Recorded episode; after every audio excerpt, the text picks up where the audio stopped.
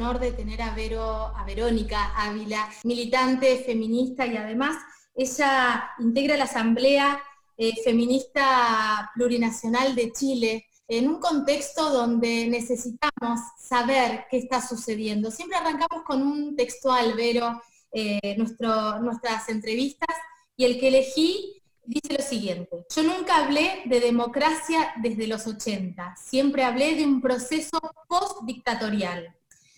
Eh, y por otro lado, dijiste, este no es un triunfo de los partidos políticos. Me parece que es importante que nos cuentes eh, cómo se llega a este plebiscito, cómo fue el laburo, el, trabajo que se hizo puerta a puerta eh, para llegar a este 25 de octubre histórico. En resumen, ¿cómo llegamos al plebiscito? Estalla Chile el 18 de octubre, eh, dicho sea de paso, me había bajado del avión recién del encuentro Argentina en La Plata. Claro. Eh, sí, siempre digo, no alcancé ni a sacar la maleta, nada, y ya estaba con mi olla en la mano y en la calle. Se produce todo este proceso de revuelta donde lo que se interpela y las frases son no son 30 pesos, son 30 años, y habíamos otros que decíamos que no eran 30 años, sino 47 años, es decir, desde el golpe de Estado del 73 en adelante se gesta una serie de procesos de cabildos y asambleas territoriales en todo el país y la llamada a, o, el fuerte, la fuerte voz de que había que pasar por un proceso constituyente y terminar con la constitución de Pinochet era el clamor que se empezó a instalar en la calle, porque nosotros ya habíamos pasado por eso. Michelle Bachelet había hecho unos intentos de unos cabildos en su primero o segundo gobierno, habíamos un grupo grande de eh, votemos a C, es decir, Asamblea Constituyente, en, alguna elección llamamos a marcar nuestros votos con AC para saber cómo íbamos con esas ganas de cambiar la Constitución. Bueno, y esto empieza a decantar en, una serie de procesos que se ganan en la calle, todos.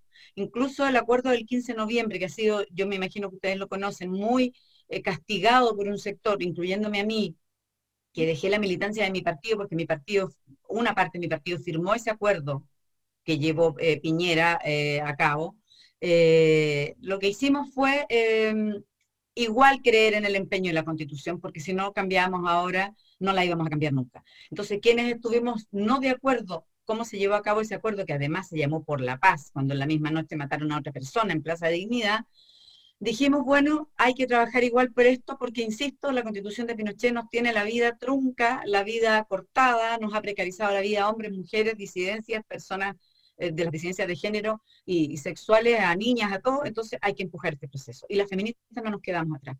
No nos, nos organizamos en esta asamblea feminista plurinacional que surge en plena revuelta, y empezamos a analizar políticamente todas las semanas lo que iba pasando. Cuando yo digo, en lo que tú citaste textual al comienzo, que no son los partidos quienes ganaron esto, sino que fuimos nosotros en la calle, es porque esto es así. Que hay partidos políticos que son parte del problema y hoy día quieren plantearse como parte de la solución. Un poco me parece impresionante, me emocionó muchísimo saber que este, esta nueva confección de la Constitución contempla hombres y mujeres y que además es inédita en el mundo, con lo cual es muy emocionante.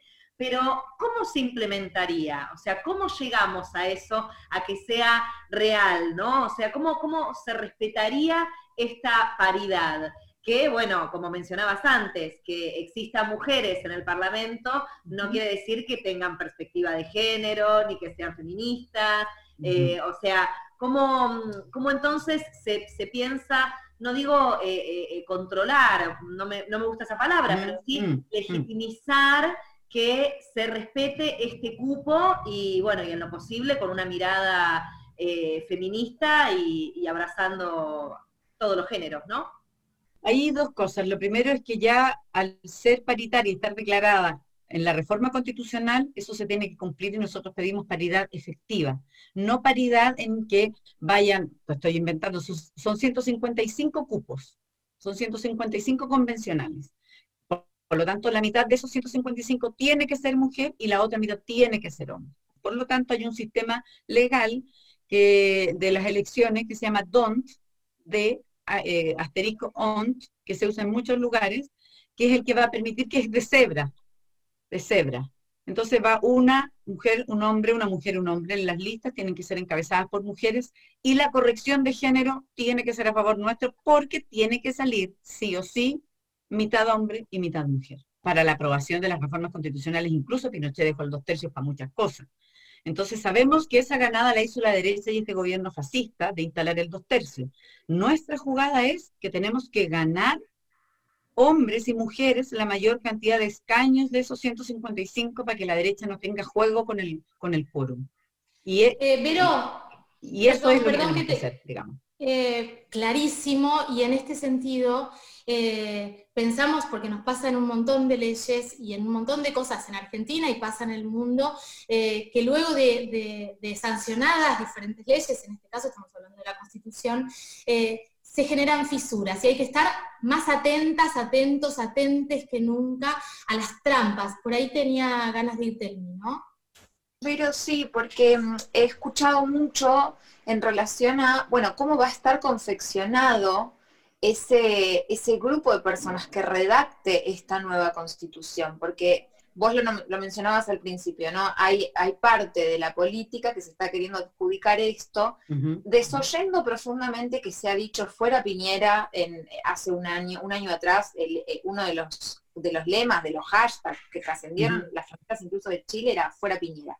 Este año nuevamente, después de la votación, también se oía con fuerza y él, digo, trató de alguna forma de apropiarse de esta victoria y ahí me pregunto, ¿quiénes van a estar confeccionando esa nueva constitución para que realmente satisfaga este grito de Chile? Bueno, esas 155 personas que van a, escribir la constitución, que necesariamente ellos, como decía alguien ahora en la mañana, no son ellos que van a tomar el papel y el lápiz o el computador y escribir. Va, tiene aprobado esta, este proceso convencional una serie de asesores que cada eh, convencional va a tener, expertos también, hay un panel de expertos que se tiene que elegir, que tienen que ser, me imagino yo, abogados, constitucionalistas, expertos en estos temas pero la discusión es la que nos importa, porque nos importa que en esa discusión se llegue a acuerdos, y por eso digo que es tan importante el dos tercios, es tan importante que nosotros, el 78% que dijo apruebo convención constitucional y que le dijo en un 78% a Piñera, ándate otra vez, amigo, te estamos pidiendo hace rato que te vayas eh, y no te adjudiques esto porque no es tuyo, eh, ahí va a estar el, logro. Porque ¿qué, ¿qué queremos nosotras? Derechos sexuales y reproductivos reconocidos como un derecho constitucional, que el aborto tenga un reconocimiento constitucional, así, y así lo decimos, o sea, es nuestro derecho, pero también lo que nos han enseñado las abogadas, y eso lo hemos aprendido, que tenemos varios caminos para tratar de meternos por los derechos sexuales y reproductivos, porque eso es más fácil. Quizás muchos van a decir, sí, los derechos sexuales pueden ser derechos garantizados en la Constitución, vamos a ver cómo los caracterizamos pero como no nos van a querer dejar poner aborto como un derecho fundamental, nosotros tenemos estrategia A, B, C, D, E, F y hasta la Z para intentar que el aborto en una votación, en una ley posterior a que tengamos una nueva constitución, no nos sea tan difícil obtener. Pero entonces te, pregunto, ¿no? vos decís esto y a mí me, me queda una duda porque ¿Qué se necesita para uno poder presentarse y, ser uno de esos 155 que conforman este grupo? Eh, ¿Cualquiera? O sea, yo voy mañana, contanos eso, cómo funciona. Bueno, esa fue otra de las trampas que nos pusieron y por eso vuelvo al acuerdo del 15 de noviembre que no nos gustó nada, porque esa fue otra de las trampas del gobierno y que muchos partidos que hoy día que se arrojan, ¿verdad? Y se arrogan como propio este triunfo, firmaron ese acuerdo. Y uno de los acuerdos fue eh, que esto fuera por la misma distribución distrital como se eligen hoy día las diputadas y los diputados, es decir, por eso son 155 es decir, un distrito está conformado en mi caso, en el distrito 10 que yo vivo, por cinco comunas.